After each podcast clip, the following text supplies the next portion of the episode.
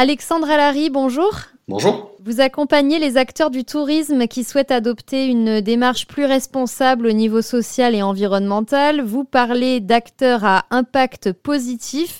C'est une belle formule. Qu'est-ce que ça veut dire exactement? Les acteurs à impact positif, en fait, ce sont ceux qui ont entrepris, réfléchi ou souhaitent justement transformer euh, leurs produits, leurs services ou leur vision vers un modèle à la fois durable, responsable et performant. Donc, euh, nous accompagnons voilà, toutes les structures tourisme, hôtels, hébergements, agences de voyage, offices de tourisme régions, sites et parcs nationaux, pour les aider et les accompagner sur cette démarche-là. Concrètement, quels sont les leviers sur lesquels ces acteurs peuvent agir pour faire des économies d'énergie, moins polluer ce qui est vraiment important, c'est que les voyageurs doivent savoir que bah, ils ont le choix, tout simplement. On peut voyager euh, en réduisant son empreinte carbone. Hein. On peut pas, on peut pas non plus euh, être à zéro et, parfait. C'est pas possible. 100% éco-responsable, ça n'existe pas.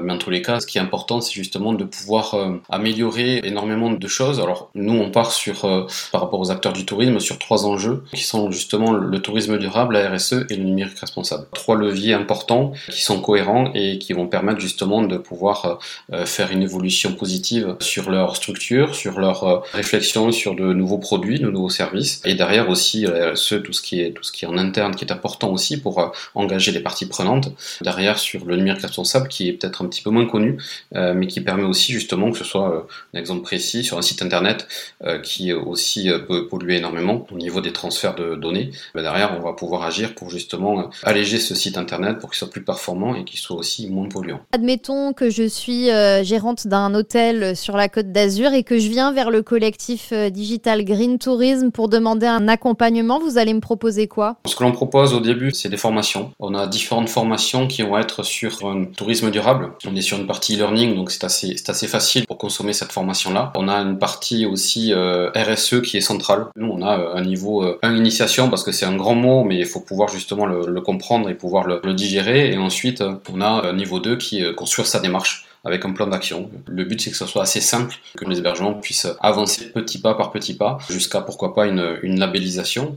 Ensuite, il y a le numérique responsable qui euh, est aussi très important. Euh, on a une journée de formation qui permet d'intégrer le numérique responsable dans, sa stratégie de tourisme durable et RSE. C'est-à-dire, c'est tout le cycle de vie en fait de tout ce qui est numérique. Ça va en fait de la partie de l'extraction, de la fabrication, la distribution, jusqu'à la fin de vie en fait de tous les terminaux, que ce soit les smartphones, les ordinateurs, et forcément aussi il y a la partie site internet. C'est une partie qui est euh, cohérente avec la RSE aussi, puisque ça, ça implique les parties prenantes aussi, c'est-à-dire que demain, euh, sur le numérique responsable, je souhaite avoir un site internet éco-conçu qui permet d'être plus fluide et plus performant, mais en même temps avec avoir une empreinte carbone beaucoup plus basse. Il faut se rappeler qu'au jour d'aujourd'hui, euh, le numérique, c'est 4% des, gaz à effet de serre. L'aviation, on est à 2,8, on est quand même beaucoup plus élevé, mais le numérique, c'est plus compliqué, puisque c'est ce qu'on ne voit pas. Donc derrière, voilà, on, est, on essaie vraiment de conscientiser, de, de faire comprendre que ce numérique-là est, est très important. Voilà, il y a cette partie formation, et ensuite il y a la partie euh, opérationnel qui consiste en fait à une partie marketing et communication. Donc tout ce qui est euh, communication sur les réseaux sociaux, sur les, podcasts, sur euh, sur les vidéos, mais tout ça vraiment sur un axe de sobriété. Au jour d'aujourd'hui, ça sert à rien de faire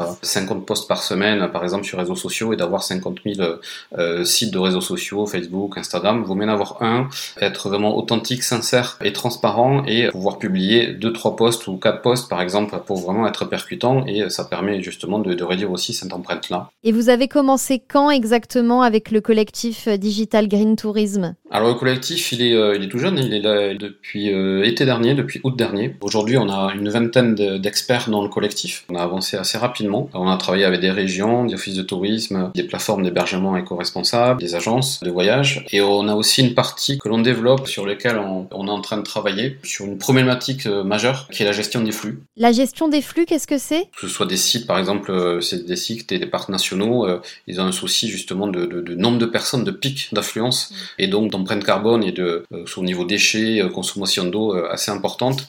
et derrière, c'est pas du tout gérable. Donc voilà, demain, il y a des lieux où on pourra plus aller parce qu'il y aura eu tellement de monde mm. sur une période tellement courte, l'environnement sera tellement abîmé qu'on pourra plus y aller tout simplement. Donc le but, c'est de pouvoir lisser cette affluence, aussi calculer avec un outil sur mesure tout ce qui est empreinte carbone, tout ce qui est déchets, traitement de l'eau, etc. pour au final final que le site puisse réguler sur l'année ses pics. C'est quelque chose qui est assez recherché, entre guillemets. Donc on travaille là-dessus. Pour finir, on, est ici aussi sur la partie startup. On développe en fait un accompagnement. On n'est pas un incubateur. Hein. On est vraiment euh, lorsque le porteur de projet est au tout début. Donc l'étape essentielle des premiers pas, on guide pour poser des bonnes bases, pour entrer en contact avec tous les interlocuteurs et euh, éviter les heures classiques du, du primo entrepreneur. Alexandre Alary, merci beaucoup. merci à vous.